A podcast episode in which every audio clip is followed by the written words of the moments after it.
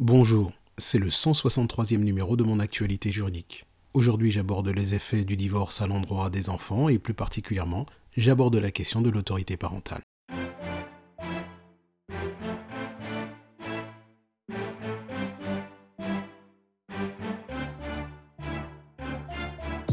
Au terme de l'article 371-1 du Code civil, l'autorité parentale est un ensemble de droits et de devoirs ayant pour finalité l'intérêt de l'enfant. L'article 372, alinéa 1er du Code civil dispose également que les deux parents mariés exercent l'autorité parentale en commun. L'autorité parentale appartient aux parents jusqu'à la majorité ou l'émancipation de l'enfant pour le protéger dans sa sécurité, sa santé et sa moralité, pour assurer son éducation et permettre son développement.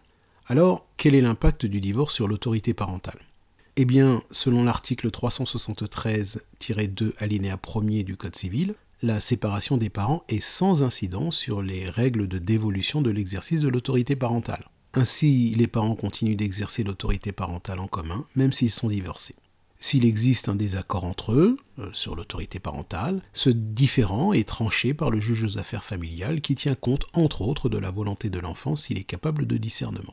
Toutefois, notons l'article 373-2-1 du Code civil qui dispose que si l'intérêt de l'enfant le commande, le juge peut confier l'exercice de l'autorité parentale à l'un des deux parents. Il s'agit donc d'une exception au principe visé à l'article 373-2 précité. Cela arrive généralement dans les cas les plus graves lorsque le comportement du parent met en danger la sécurité, la santé ou la moralité de l'enfant.